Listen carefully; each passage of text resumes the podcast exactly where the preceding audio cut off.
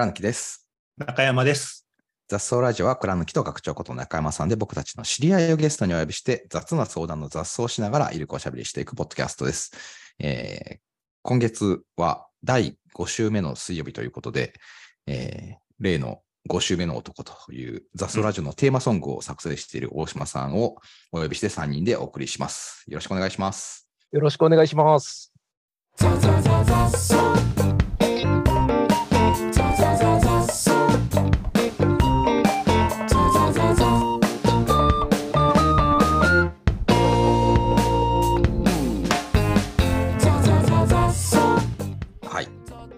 久しぶりの5週目ですね。ですね。あの前回ちょっと日程が合わず、そうだ。あ、そうだそうだ。そうだ。倉貫さんの本のスケジュールがちょうどいいタイミングだったそうだ。だから僕もう告知会をさせてもらって、うん。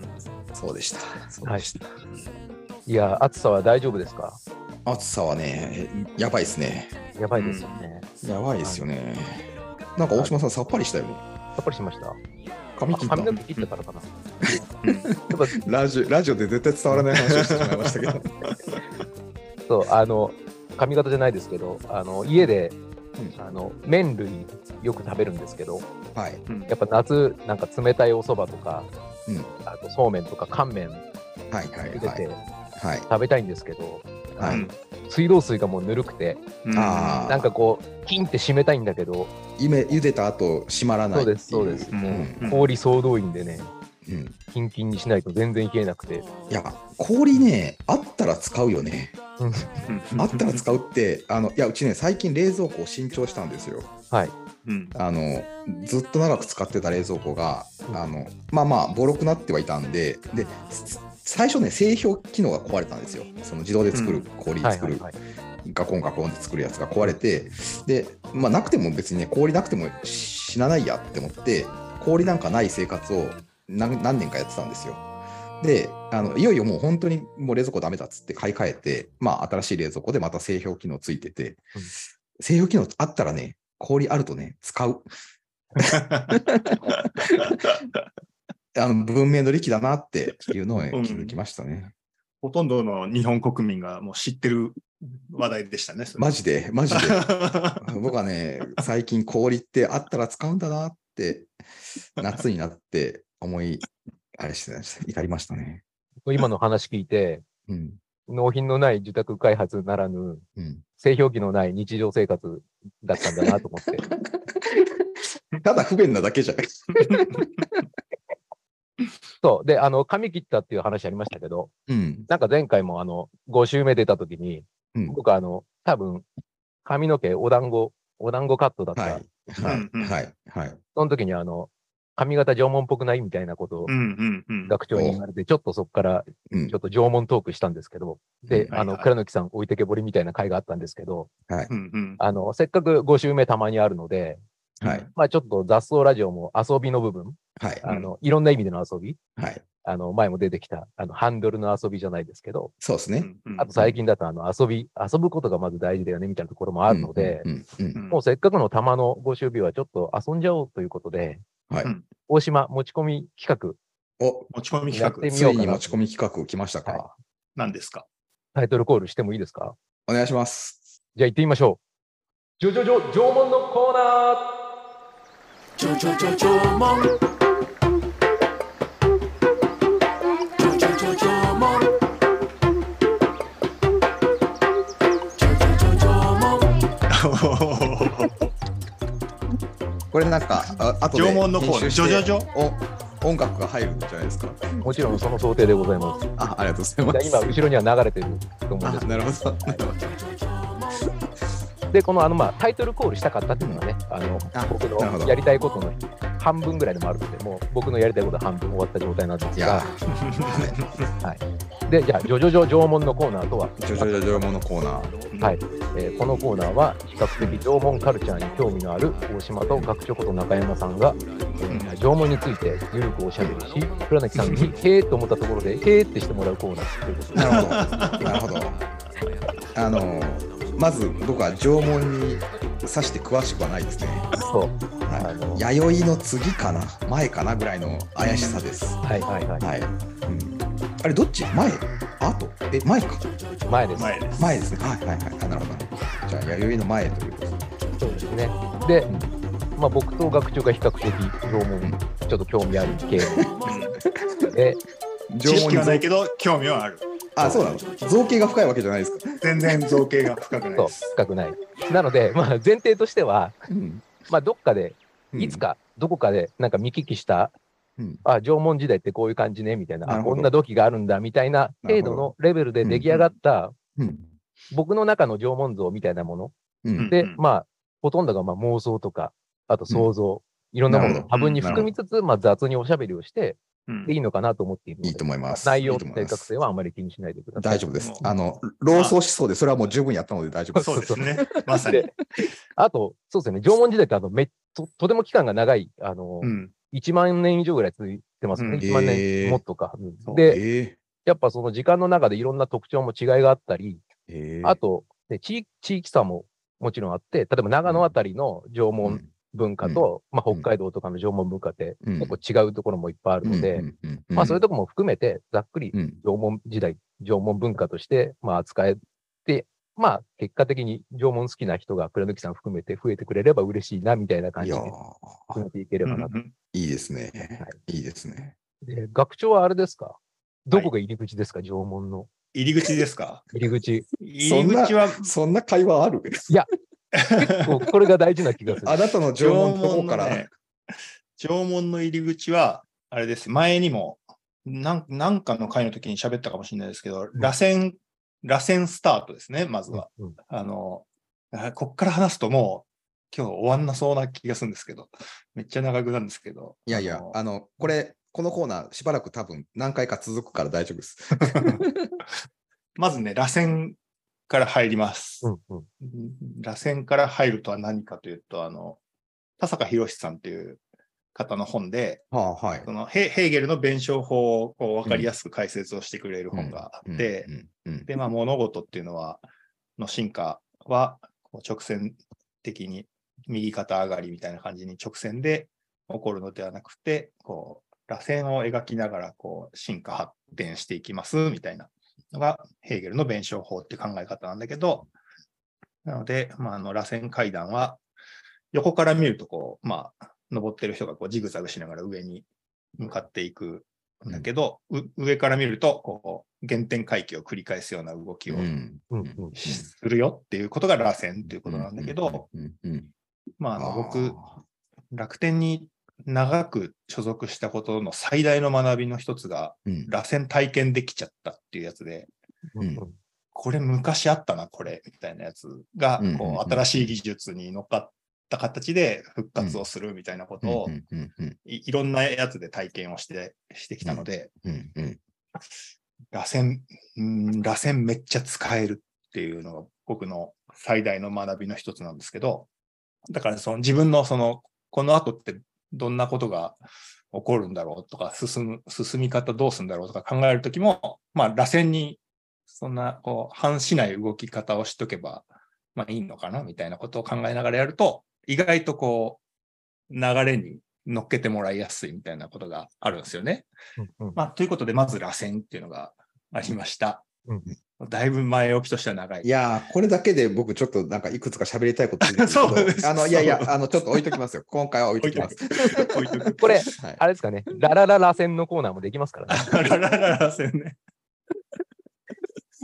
そう。で、でですよ。で、今度、このチームビルディングのところに一回話が飛ぶんですけども、チームビルディング、僕がやってる、まあ、倉貫さんとも流派的、流派としては似ているアジャイル的な組織とか、僕が考えてるチームみたいなやつは、あの、まあ、ひザ・ヒエラルキー上位形みたいなのとは違う、まあ、形をかんいあのそう想定している流派なのですが、で、その、あの、まあ、そのザ・ヒエラルキー的な組織が、だんだんこう、うまくいかなくなりつつあるみたいな流れがあり、特に、まあ、昭和、昭和に大きくなった大企業みたいなのとかが典型なんですけど、まあ、そういうのをこう考えていくときに、このこの形って始まったのいつだっけっていうのを遡ったら、あの、弥生時代に稲作を始めるときに、やんなきゃいけない作業が決まってて、みんなで手分けをして、作業分担してやりましょうって言って、で、多分、だいたい計画が、1年のこの時期にはこういう作業が発生するみたいな計画があって、で、多分その計画をみんなに上手にちゃんと言える人がリーダーになっていって、で、あの、力をつけていきましたみたいなのが、ずっとこう、OS としては今まで、今まで続いてきてるっていうことなんだなっていうことにうん。思ない至りまして。で、その前が縄文なわけですけど、で、縄文時代って、ヒエラルキーないし、ボスがいないんですよね。うんうん。長老はいるけど、うん偉偉いわけではない。尊敬はされているけど、その人が絶対的なリーダーとかいうわけではなく、いわゆるエルダー、エルダーなんですよね。うんうん長老。うんあとは、あの、まあ基本、共あの共有っていうのがコンセプトで、みんな、あの、取ってきたものを持ち寄って、みんなでシェアして、分けて食べたりとかしてる。で、あの、その場合、強みを生かして活動しした方が、あの、村の取れ高が上がるんですよね。イノシシを取るのが苦手な人が、イノシシ事業部に配属されて、今日も取れませんでしたっていうのがずっと続くと、村の取れ高ゼロなわけですけど、その人、貝拾わせたら人の2倍は拾ってくるみたいな強みを持ってるとしたら、絶対貝拾っといた方がいいよねっていうことで、あの強みを生かしてコミュニティに貢献をするっていうのが基本スタイル。うんそれが縄文時代なんですよ。うんうんうんうんなので、そういういろんなことを考えてみると、まあ自分がやってることって縄文2.0的な組織がいいよねっていうことを言ってんだな、みたいなことに、螺旋とか、あの、そこで螺旋とつながるんですけど、なるほど。なるほど。以上です。なるほど。だ学長と、学長が縄文までっていうのは、なんかさ、遡ってった感じなんですね。その、組織の構造とかを、うん。がなんかこう、なんだろうな、ヒエラルキーじゃないところってどこなんだろうって、遡ってったら、縄文だったみたいな感じですかね。そうですね。うん。なんかチームビルディングな、学長ならではな縄文タッチな感じは。そうですね。で、うん本棚とかになんか土偶の置物とか買って並べておくと気持ち悪がられるっていう。うんでたまに縄文好きな人だけがこ食う、いつくという。そあ、でもフィルターになっていいんじゃないですか。あの、食いついた、う。食いついた人は気が合うかもみたいな。そうですね。間違いなく。大島さんは？入り口はどこですか？僕はやっぱり土偶ですね。で、土土偶が入り口。あの、縄文のヴィーナス。あの、前回も、うんうんうん。あの、これが好きなんだよって言ったやつですけど、はい。ふっくらした体型の。はいはい。うん。で、あ、何この見た目なんか、なんか刺さるみたいな感じ。なんか、なんか気になるぞ、みたいになって、うんうん。で、実際あの、知の、長野県の知能市にあの、展示、本物が展示されているところに行く機会があって、ほそうなんです。なんかあの、野外の音楽イベント出る時があって、近くに、あ、なんか資料館あるぞみたいなので行ってみたら、で、本う。物うん。見に行ったらですね、展示がすっごい良くて、っていうのはあのうん。壁際のケースとかに入ってるんじゃなくて、あの、360度ぐるっと回れる。ああ、はいはいはいはいはい。真後ろからも見れるしうん、真横からも見れるし、みたいなう。んうんうんうんすごいうんで、あの、見る角度でまた形が変わったりとか、あうんうんお尻こんなプリプリなんだとか、あと実際のサイズ感。で、あとあれか、あの、表面にちょっとキラキラしてるんですよ。あの、えーうん、うんもが、うんもってキラキラする石があるんですけど、はいはいはいはい。があの表面にこう、仕上げに使われてて、うんうん。キラキラして綺麗なんですよ。でなんかそういうのでも刺さっちゃって、で、そっからじゃあなん、この、これ作った人誰なの？みたいな、え、なんでこういう風になるの？みたいな興味が湧いて、まあ、うん。縄文時代について比較的人より詳しくなったっていう感じですうね。ーうんん。詳しくなった結果、今どういうところが大島さん的には縄文好きな理由になっているんですか？そうですね。なんかあの、やっぱりざ、ざっくりした流れですけど、その縄文の前って旧石器時代っていうか、あの、イメージだと、これもちょっと多分な想像とか妄想が入りますけど、うんうん。あの、みんなでちょっと寒い気候の中、まあ日本の旧石器時代、ちょっと寒い中洞窟とか暮らして、うん。キャンプしつつ、大きいマンモスとかトドとか、はいはああいうのを集団で買って、で、それを食べて暮らしているみたいな、なんか結構、うんうんザ狩猟っていう感じなんですけど、うん。で、まだ定住とかしてしてないですしてない感じのイメージ。狩猟民族だからね。ノマドですね。ノマドうんガチのノマドなんです。うん。うん。で、それがやっぱ縄文時代になると、まあ気候も暖かくなったり、うん。で、暖かくなると、今まで針葉樹だったのが、あの、栗とかくるみとか、ああいう広葉樹が生えるようになってきて、うん。うん。で、大きいマンモスとかは暖かくなっていなくなっちゃって、うんうん動きがすばしっこいイノシシとか、うん。速い哺乳類が増えてきたりして、うん。うん。なんかそういうすごい環境の変化があるわけですよね。うん。うんうんで、じゃあどんぐり食べてみようかってなったけど、うん。なんかどんぐり、アク強くて美味しくないみたいな。うん。うんじゃあなんか煮てみるべみたいな。うんううんん。煮てすりつぶしてクッキー作るべみたいな、なんかその感じ？うんうん なんか環境をにちゃんと対応して、ううんんであと、あれか、まあ土器、土器作ったっていうのも縄文時代の、うん。あ、の、どんぐりを煮るとか、はいはいはい。なんかそうやって、弓か。あと弓もありますよね。あの、うん動きすばしっこいイノシシとか。鹿とかああいうのをうん。遠くから捉えないといけないので、みたいなので、弓ができたとか、なんかその環境の変化に、うん。なんか自分たちで、その、いろいろ試してみて、うん。あ、これいいかもって思って道具とか作っていく感じ？っうん。うん。ていうのが、なんかすごい、なんかかっこいいっていうか、うん。たくましいっていうか、うん。うん。うん。で、なんかその、まあ、自然自体が豊かっていうのは間違いないと思うんですけど、その、どんぐりが取れると、木の実が取れるとか、まあ、動物自体もいる。動物が全くいないわけでもないし、うん。あと、魚とか貝もあるような土地をまあ見つけてですけど、うん。行くんだけど、その中でもやっぱ道具がないと、うまくそこでは生活できないわけじゃないですか。うん。うんこの、この、これの食べ方とか、これの取り方みたいなのうが、ん。文字もないのに、ちゃんと広まって定着してるっていうところに、うん。もうひなんかちょっと惹かれるっていうか、う。うんんだこれってなんか誰かがマニュアル作ってやってないみたいうん。な。だ常になんかこう、小さい集団で先輩から教、先輩の何、やってることを盗んでとか教えてもらって、うん。やれるようになっていくっていうのが、1万年続いてるってなんかすごくないですか？うん。うん。試行錯誤をね。で、なん基かその、本的にね、その、しなんか縄文時代とかっていうと、なんか貧貧困、貧しくてなんかお腹とか空かせてたみたいなイメージを持ちがちだけど、どっちかというと、そうやって取るものとか周りにいっぱいあるし、うん。実動時間ほとんど必要なくて、あとはうん。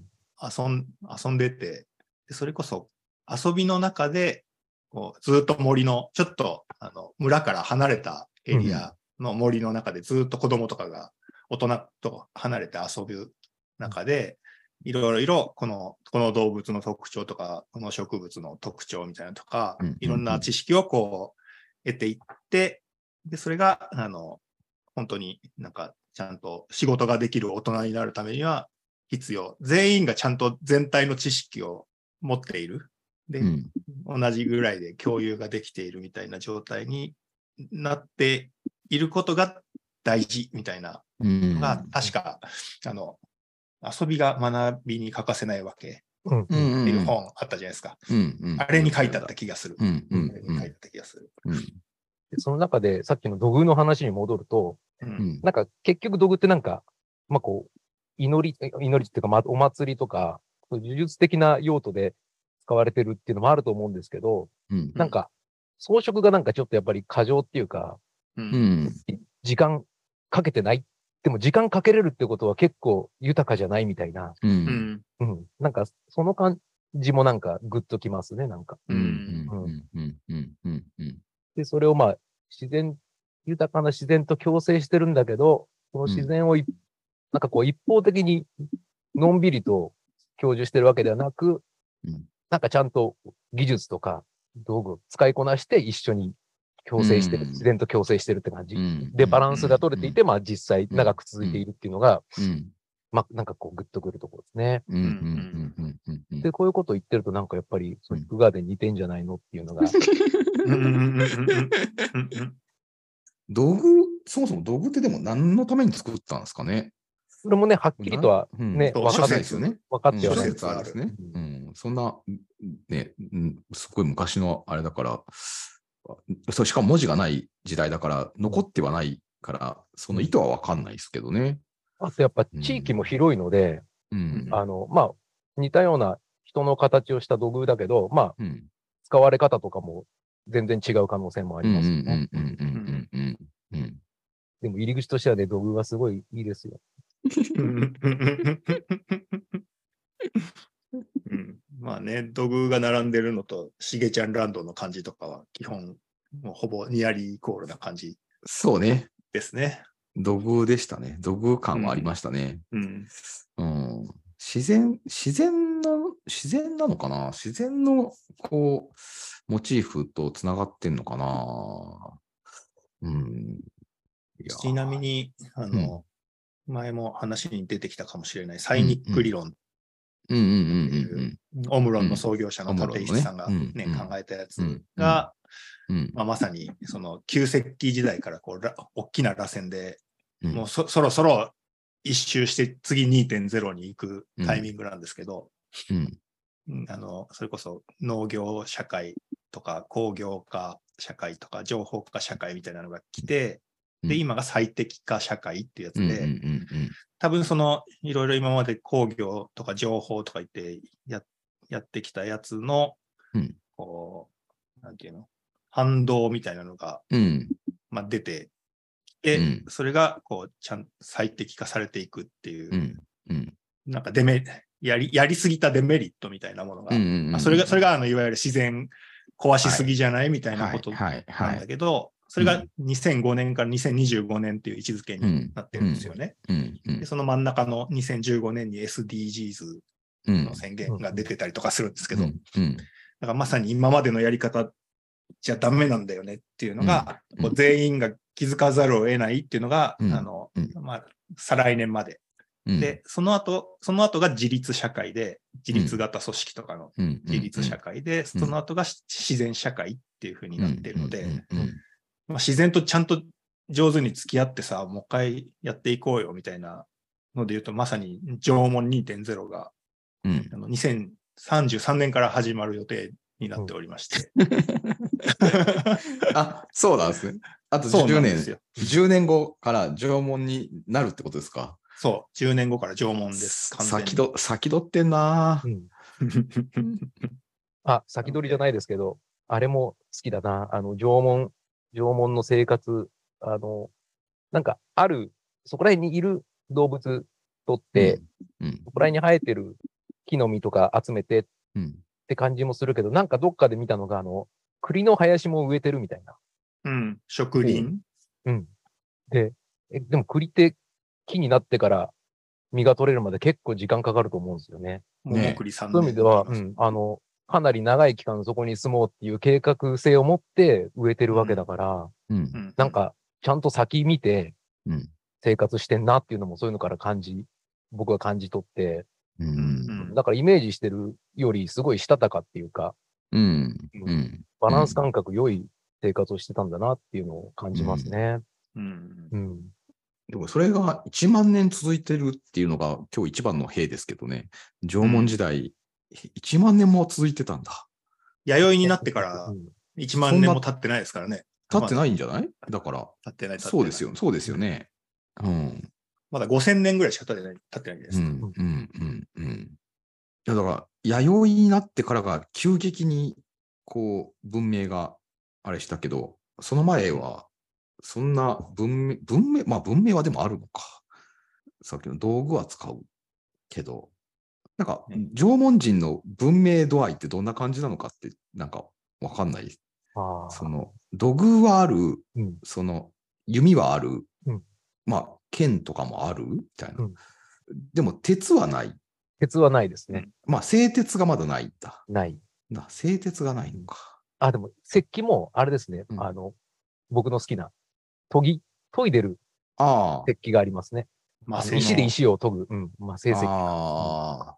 だから、製鉄はしないけど、研磨はあってうん、だから、あるもので何とかしてるって感じなのか。なんか、その、作り出してるとかじゃないってことか。あ、そうですね。素材を、うん。まあ、磨くうん。形作るっていう感じ。うんうんうんうん。でも焼き物に関しては結構、焼成、や土から焼いてるから、うん土から焼いてるんですね。すごい技術っちゃ技術な気がします。同じものを今真似しようと思って作ろうと思っても、なかなか作れなかったりとかする。うん作れないよね。うんうん。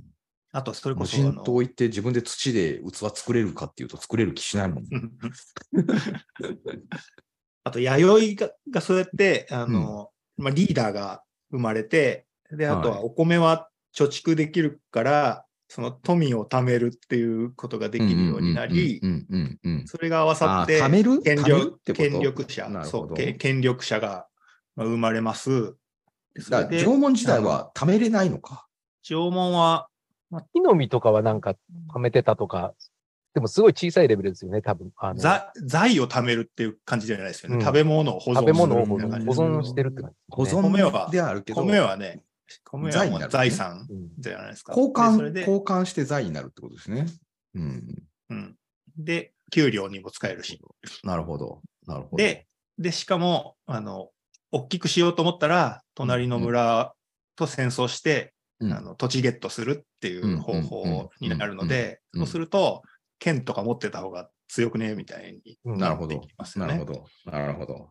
で、そこで多分、なんか、物事が、組織がでかくなるスピードみたいなのが劇的に縄文の時とは変化した。うん。ので、まあ、スピード速くなりすぎると衰退するのも速くなる法則があるじゃないですか。うんうんうん。それが今なのかなっていう。なるほど。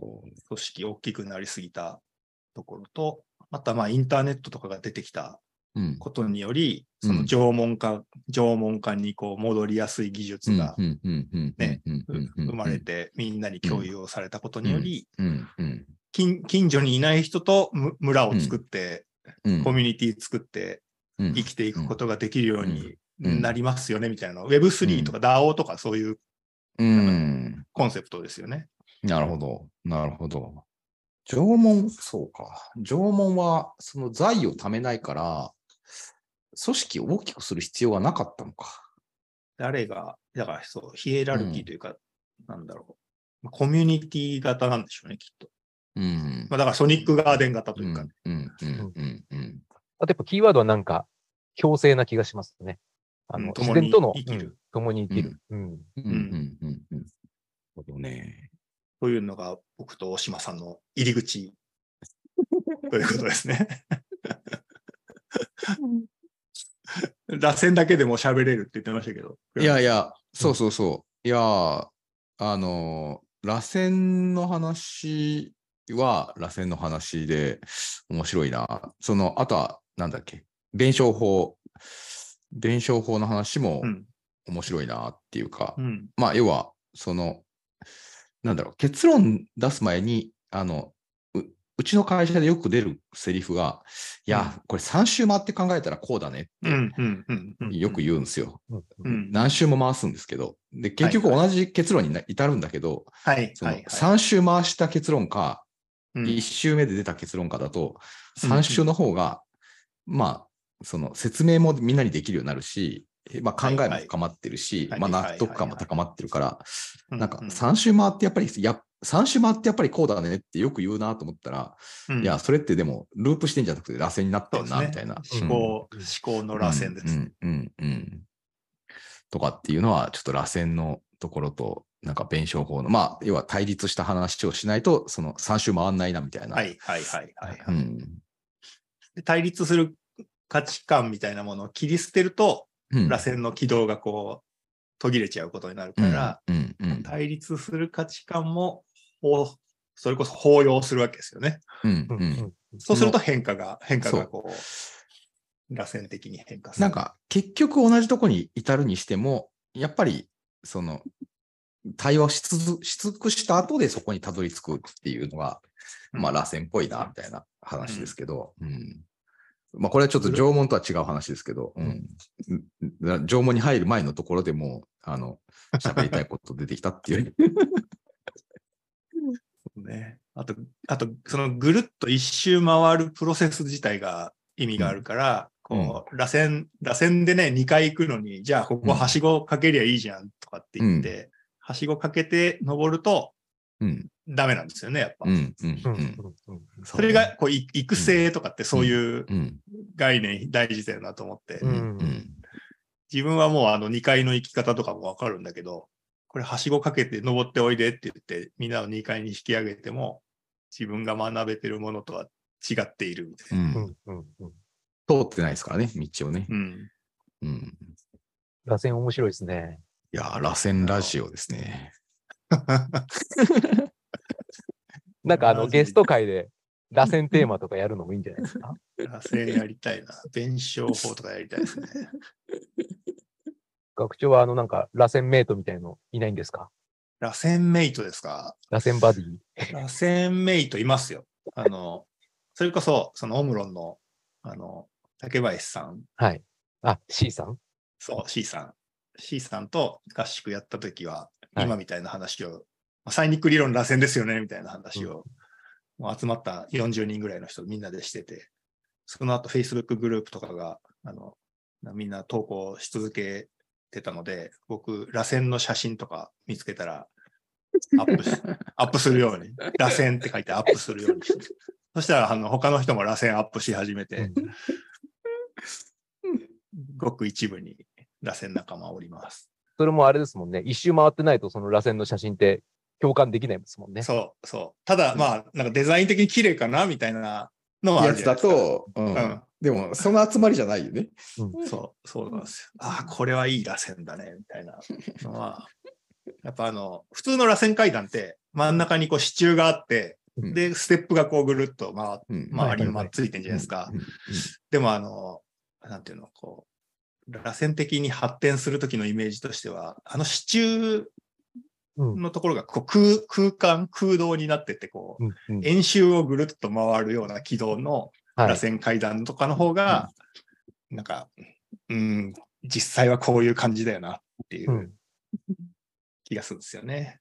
回ってる間は軸がどこにあるか、支柱がどこにあるのかとかはよくわかんないですよね。はいはいはい。なんかそれ、大パーツ的な螺旋階段なかったですか？なんかあの、真ん中に柱がなくて、はいはい、ありますよ、あります。ありますよね。はい、い結構あるうん。ので、そういう写真、なんか、つく、作るの難しいみたいな。そうそう。うんあとは、もういろいろ、あと、あと僕だから部屋にあの DNA の模型とかありますよ。あ、螺旋ね。二重、二重螺旋のやつ。ああ、そうか。あれも螺旋か。螺旋です、螺旋です。ちゃんと自分でね、こう、あの、4つのやつを、4つのパーツを組み合わせながら作るんですけど、アデニン、アデニン、グアニン、シトシン、チミンだけ。その、なん、なん、なんなんだろうね。その、なんていうの？中身、中身というか、その考えた方からたどり着いた結果、その螺旋の形に興味持つとか、なんか、チームビルディングからたどり着いた結果、縄文の土偶に興味持つって、もうちょっとさ、興味の持ち方のあれが、もう独特な学長らしさがあるよね。そうそうな、そうなのかな。うんわかんないですけどね。うん。ほら、みんな感性で、感性でから入るから、みんな、その土偶のフォルムが、みたいな、さっきの大島さん的な、多分、なんか、そう宇宙人的だな、みたいな、多分そこから入るのに、はいはいはい理屈から入って、なんか、ねコンセプトか形ら入ってコンセプトから入って、形にたどり着くって、学長らしいなって、フレームワーク、フレームワークマ聞いてて聞いてて、そう思いましたね。はい。ということで、じゃあ、ちょっと、ジョジョ、ジョジョジョ縄文のコーナー、僕はまだ縄文の解像度がまだ上がりきってないので、まだ螺旋までしか行かなかった、今日。いや、縄文の人がどんな生活してるのか、なんかもうちょっと知れたらうんいいかなと 思いました。これ、あとなだと10年、10年続けたら、ほら、螺旋じゃないわ、10縄文の時代が来るわけだから、そう、縄文に自然社会が来ます、2000 2033年まで、ちょっと縄文のコーナーをやり続けたいなと。ちょっとね、栗栗でも植えるところからね。はい。ちょっとね、確かに、確かに。いや、これもうね、マジで10年先取りしすぎてるテーマだなと思いましたよ。リスナー置き去りっていうね今回もなかなかリスナーの皆さんも10年後にね、ああ、あいつらの言ってたこれかと思っていただける時が来るのかなと。はい。ということで、えー、ザストラジオでは皆さんからのメッセージや質問、ご相談お待ちしております。えー縄文に関する、えー情報提供をぜひお待ちしております。詳しい方、お待ちしてます。詳しい方、はい。お聞きのポッドキャストのザストラジオのプロフィール欄に掲載されているフォームからお気軽にお寄せください。えーザストラジオは毎週水曜日午前中に更新しております。Spotify、Apple、Google のポッドキャストで聞くことができます。チャンネル登録していただけると嬉しいです。ということで、え5週目の男、大島さんでした。ありがとうございました。ありがとうございました。ありがとうございました。Ce sont